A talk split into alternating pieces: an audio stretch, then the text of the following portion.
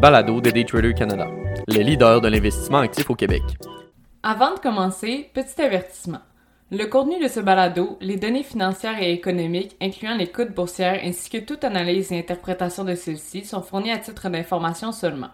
En aucun cas, elles ne doivent être considérées comme étant une recommandation ou un conseil d'acheter, de vendre, de vendre à découvert ou poser tout autre acte envers toute valeur mobilière, tout instrument dérivé ou tout actif ou classe d'actifs quelconque. Bonne écoute! Un copier-coller de janvier 2021 par Olivier Gélina, analyste financier et contributeur pour Daytrader Canada. Décidément, les années se suivent et se ressemblent. Dans le cas présent, nous pouvons prendre cet adage au pied de la lettre. Une compagnie a vu le prix de son action prendre son envol ce lundi, et ce, malgré les pronostics de son futur plutôt sombre. Cette situation nous rappelle certainement le début de 2021, alors que certains investisseurs prenaient des conseils d'investissement sur des sites tels que Reddit. Les bien-aimés meme stock font-ils une réapparition, presque un an suivant la frénésie? Si nous reculons de deux ans, pratiquement jour pour jour, les réseaux sociaux ont pris d'assaut quelques titres bien connus des marchés boursiers. Ces titres avaient perdu entre 75% et 90% de leur valeur pré-pandémique puisque leur modèle d'affaires ne leur permettait pas de prendre avantage des dépenses discrétionnaires des ménages. Le premier titre d'importance venant en tête est celui de GameStop sur le New York Stock Exchange ticker GME. GameStop a été la première proie des investisseurs de Reddit qui a su faire la renommée des meme stocks.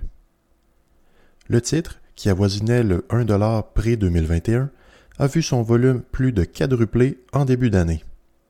Le titre bondit de manière parabolique jusqu'à atteindre un sommet de près de 87 dollars américains le 26 janvier 2021. Les forums en ligne avaient ciblé le titre comme étant un titre grandement vendu à découvert ou sold short. Les usagers ont joint leurs efforts et ont envoyé leur ordre d'achat au marché en quantité phénoménale. Ce faisant, les grands hedge funds qui avaient bel et bien vendu à découvert le titre ont été dans l'obligation de racheter le titre afin de couvrir les appels de marge. Si un fonds avait vendu le titre à découvert à 10 dollars et qu'il a dû couvrir sa position à 70 dollars, il s'agit d'une perte nette de 60 dollars par titre en plus des frais afférents à la marge à découvert. Les fonds spéculatifs tels que Citron, Melvin Capital et Citadel Securities ont été parmi les joueurs les plus impactés de ce short squeeze orchestré par des investisseurs particuliers comme vous et moi. GameStop n'a pas été seul dans la mire des investisseurs se qualifiant de Robin des Bois. Des titres tels que BlackBerry sur le New York Stock Exchange ticker BB et AMC Entertainment Holdings sur le New York Stock Exchange ticker AMC ont également bénéficié de cette attention particulière en voyant le prix de leurs actions à des sommets locaux.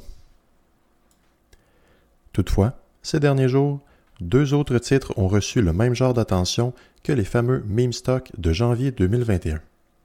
Il s'agit ici de Bed Bath Beyond sur le Nasdaq ticker BBBY et de Carvana sur le New York Stock Exchange ticker CVNA. Bed Bath Beyond fait cependant objet d'examens minutieux puisqu'une faillite potentielle pourrait bien être dans les cartes pour la compagnie. L'entreprise œuvrant dans la vente au détail d'articles de décoration, serviettes et literie peine à se remettre sur pied et les liquidités manquent afin de remplir les tablettes et de rémunérer leurs employés. La semaine dernière, JP Morgan Chase Co., sur le New York Stock Exchange JPM, a envoyé une notice de défaut à la compagnie sur l'un des prêts contractés auprès de la banque. Présentement, toutes les alternatives sont considérées allant de la restructuration pour une compagnie en détresse jusqu'à la faillite tout simplement. Le détaillant présentait à ses états financiers du troisième trimestre de 2022 des dettes totalisant 5,2 milliards de dollars américains, dont 2 milliards en dettes long terme et 1,4 milliard en crédit bail. Dans le cas de Carvana, il s'agit d'un moment crucial dans l'approche de leur modèle d'affaires. Pour ceux et celles moins familiers avec le modèle de Carvana, il s'agit d'un distributeur et détaillant d'automobiles 100% en ligne. un acheteur peut consulter le catalogue en ligne en précisant ses critères tels la marque, modèle, année, couleur et prix. Une fois payé, soit par financement, par virement en ligne ou financé par une tierce partie, le client peut récupérer son véhicule dans l'une des succursales ou encore la faire livrer directement chez soi. Il s'agit d'un modèle d'affaires qui plaisait bien aux consommateurs en pleine pandémie, éviter les endroits bondés de gens et limiter ces interactions apportait leur pesant d'or. Quel est le problème alors? La compagnie reçoit d'innombrables poursuites judiciaires, plaintes et autres demandes de dédommagement. Les plaintes sont d'autant plus variées, allant de problèmes avec l'enregistrement des véhicules achetés jusqu'à avoir vendu un véhicule volé.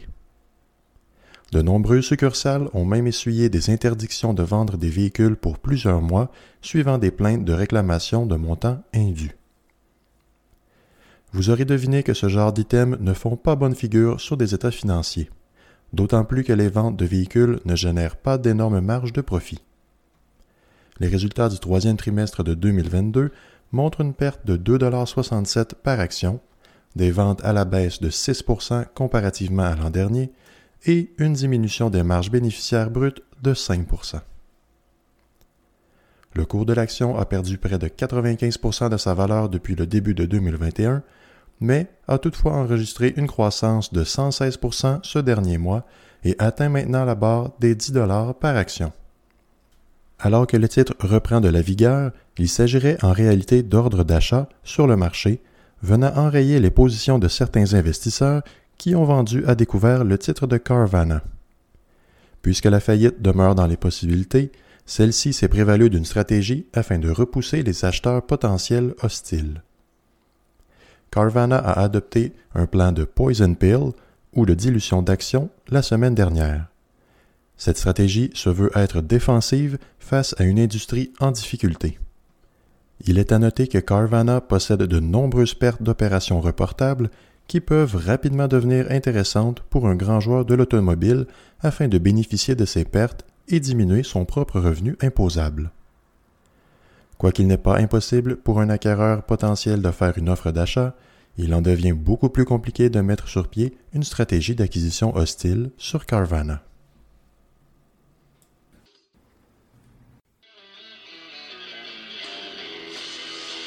C'était le balado de Daytrader Canada. Pour plus d'informations sur nos programmes de formation et d'accompagnement, veuillez visiter daytradercanada.com.